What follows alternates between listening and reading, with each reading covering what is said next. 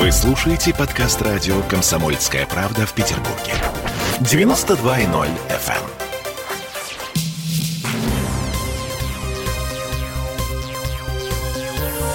Темы дня.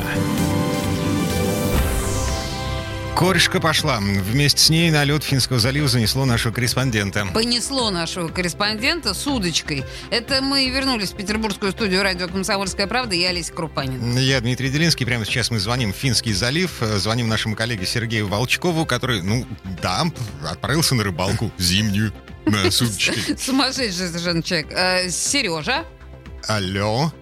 Да, алло, алло, алло, алло. Да. Э, Ты здесь, отлично. Э, ты- Выпиваешь, ты Сережа, на там. льду? М. А, нет, правильные Холодно? рыбаки на льду не выпивают. Холодно, но вот скажу откровенно, что когда идет процесс, об этом как-то не думаешь. Вот э, летит на снег шапка, расстегивается куртка, то есть как бы особо-то м, а- особо не чувствуется. А процесс идет весьма активно. А при этом я замечу, Сергей Волчков на самом деле не рыбак, он журналист. Ладно. Ну, подожди, одно другому Вот не тут я мешает. поспорил, ну ладно. Так, хорошо. А, Корюшка действительно есть. Ты уже что-то поймал? А, Объясняю, значит, как объясняли мне. На самом деле, вот э, те пламенные речи о том, что корюшка пошла, которые звучат весной, они звучат тогда, когда начинается промысловый лов. То есть, когда выходят большие суда, и вот буквально сетями ее там по несколько десятков тысяч штук ловят.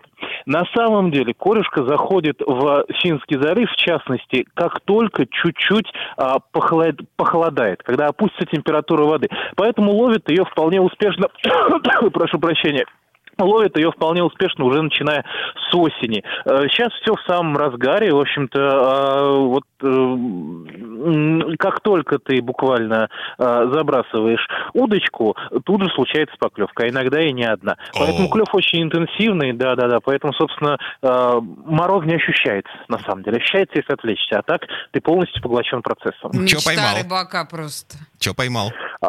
Ну, вот смотрите, за а, где-то час-полтора времени, наверное, ну, в районе 20 штучек. Мгм. Это такой результат э, ниже среднего. Сковородочка такая, Вот. на самом деле, не больше. Сковородочка, да, потому что все-таки, как правильно сказал Дмитрий, мы э, журналисты, мы общаемся.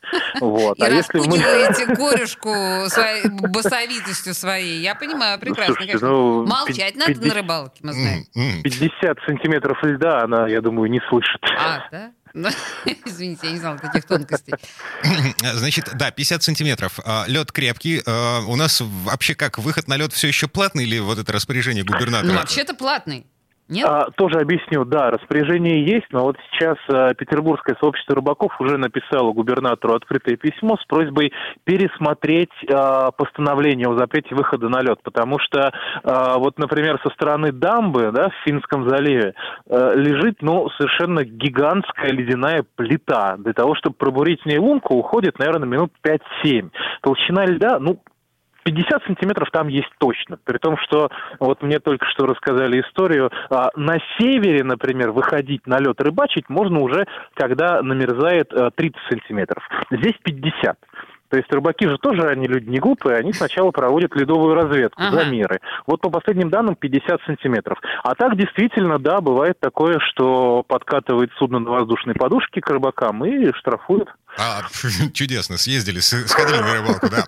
А, вообще-то сезон спасения рыбаков, а, он на самом деле открыт, но вот на этой неделе, по-моему, то ли в понедельник, то ли во вторник, э, была такая история, что в районе деревни, э, деревни Шепелево, э, э, это южный берег залива, а, в общем, там льдина с 15 рыбаками оторвалась, их пришлось вытаскивать оттуда спасателями МЧС. Опять же, опять же, надо знать, где рыбачить. Вот нам показали очень хорошее место. Там а, действительно, да, когда была оттепель, оттуда отрывало куски, но вот остался такой большой ледяной пласт, который остался на месте и еще и намерз сверху. Ну, я говорю, то есть а, нет такого, что человек просто захотел, закинул удочки в багажник, поехал рыбачить. Всегда проводится какая-то предварительная разведка. То есть всегда люди выходят, уходят от берега метров на пять, бурят лунку, замеряют, уходят еще на пять, бурят, замеряют. Это достаточно, ну, серьезная работа. Вот. Плюс рыбаки имеют контакты, например, с а, службами маяков, вот, получают от них оперативные э, сводки по погоде, по толщине льда, по движению э, льдин в заливе. Ну, на самом деле все серьезно. Вообще, ехать... то есть, погоди, а, то есть получается, Ау. что если вот я вдруг сошел с ума, или как, как ты, например, решил э, тоже порыбачить... Как ты, например, сошел с ума. Да, вышел в Финский залив, э, значит, я ориентируюсь на толпу. Вижу толпу, значит, там безопасно. Да, да, именно так, так и происходит. Вообще, я, слушай, тебя, Сереж, у меня ну, складывается mm-hmm. по, по большому счету ощущение, что рыбаки действительно такие грамотные, толковые люди, которые все так здорово рассчитывают и отлично. Но мы видим постоянно эти прекрасные кадры, когда льдины уплывают к чертовой матери, они как мамонтенок, знаете, из этого мультфильма, да, оторвавшийся от мамы. И там они в панике бегают, за ними носятся эти МЧСники. Чудовищная история, и всем хочется в этой ситуации дать по башке, потому что мы понимаем, во-первых, как как-то дорого, как-то волнительно и так далее. Э, Сереж, и вот ты как объяснишь эту историю? Ну, к сожалению, в любом деле есть э, профаны. фанатики, которые, да, и есть профаны абсолютные, потому что на самом деле даже курешиная ловля, но она требует определенной подготовки, определенных финансовых вложений. Ну, вот, нельзя, опять же, просто так забросить удочки в багажник и поехать ловить.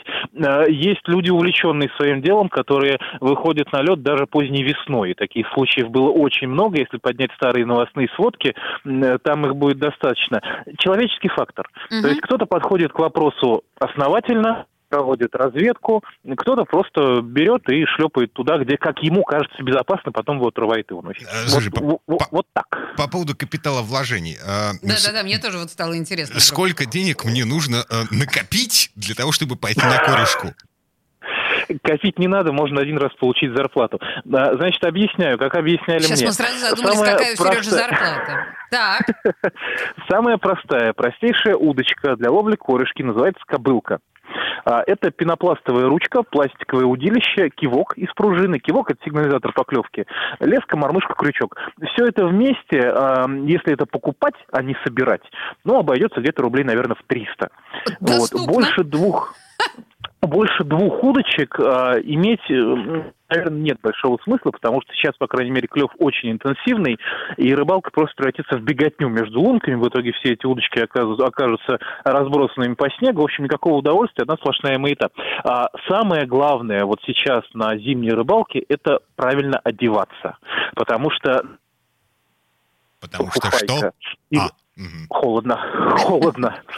Потому что обычные куртки, обычные фуфайки бушлаты, они во-первых, продуваются, во-вторых, э, так или иначе э, все оказывается в воде, это если мы говорим уже про обувь, да, когда ломку борешь, достаешь э, ледобор, оттуда выливается вода, заливает ботинки.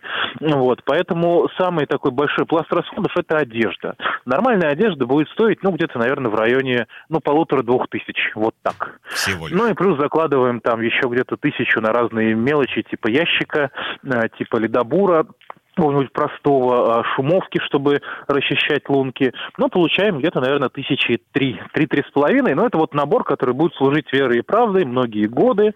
То есть такое вложение в будущее. Не, ну доступно, слушайте, доступно, нормально. Последний вопрос. А, слушайте, ну вот э, как бы сидит человек на льду с удочкой в руках, да, и молчит. Это же противоестественно, да? Все-таки... Ну, для тебя, Дима, это точно противоестественно. О чем говорят рыбаки, э, сидя над корешкой? Значит, объясню. А, на самом деле говорят обо всем, начиная от домашних дел. Вот мы, например, приехали с совершенно замечательной семейной парой а, руководителей питерского клуба рыбаков. Но а, есть у корешатников такой термин, он называется «включился лифт». Так. Вот если вам человек говорит, что он поехал за огурцами, покатался на лифте, это не значит, что он сумасшедший. Это значит, что он поехал за корешкой, и был очень интенсивный клев. Корешка клюет очень хорошо, прям замечательно, причем на самую простейшую наживку, на обыкновенного, э, обыкновенного нарезанного карася. Вот, и времени на разговор зачастую просто не остается. Вот, поскольку я рыбалку очень люблю и уважаю, ну, летнюю в основном, вот зимний у меня первый опыт, мне иногда приходится себе напоминать, что я все-таки нахожусь на, на задании. Вот. Клев очень интенсивный, хороший, но вот люди, например, мне рассказывали, что буквально а, позавчера на Пропал. Три с половиной часа Ау, алло, да, алло. Да, возвращайся. Предыдущую да. фразу повтори, пожалуйста. Да, мне рассказывали, что буквально вот позавчера люди на одну удочку за 3-3,5 часа вылавливают 300 штук. Вот. Есть О, э, клуб 500 так называемый. Это 500 штук, 500 э, штук за одну рыбалку. Есть такой полумифический клуб «Тысяча». То есть э, клев зимний, хороший, интенсивный. Надо только знать, э, как эпи- экипироваться, с кем ехать и куда ехать. Вот правильно себя вести, и будет вам Счастье. корешки столько, что хватит и на, да, и, на, и на семью, и на соседей, и на друзей. И на А, кота. Сергей Волчков, э, корреспондент «Комсомольской правды», пропахший э, свежими огурцами. О, про это правда, да. Ждем, ждем с нетерпением тебя, Сережа, в редакции с корюшкой. А, Но у меня остался один Постараюсь, ри- риторический вопрос. Э, Собственно, по- просто подвесим его в воздухе. Какого черта рыба моется в воде 24 часа в сутки, все равно от нее пахнет рыбой? А Сереж все равно не знает, я думаю. А, Чуть-чуть музыки, вернемся в эту студию через пару минут.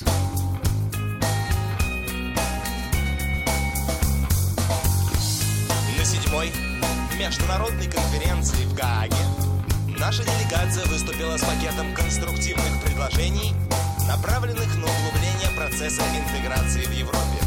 Выступали главы делегаций и члены правительства.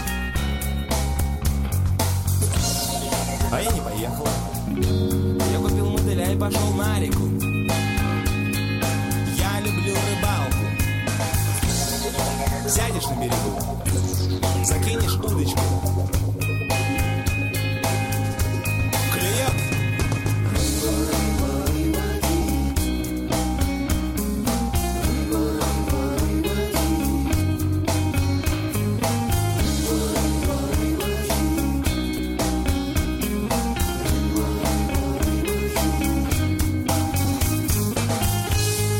2008 международной конференции в Праге наша делегация выступила с пакетом конструктивных предложений, направленных на углубление процесса интеграции в Европе. Выступали главы делегаций и члены правительств. А я не поехал. Я купил мотыля и пошел на реку. Я люблю рыбалку. Сядешь на берегу, закинешь удочку. Клюет!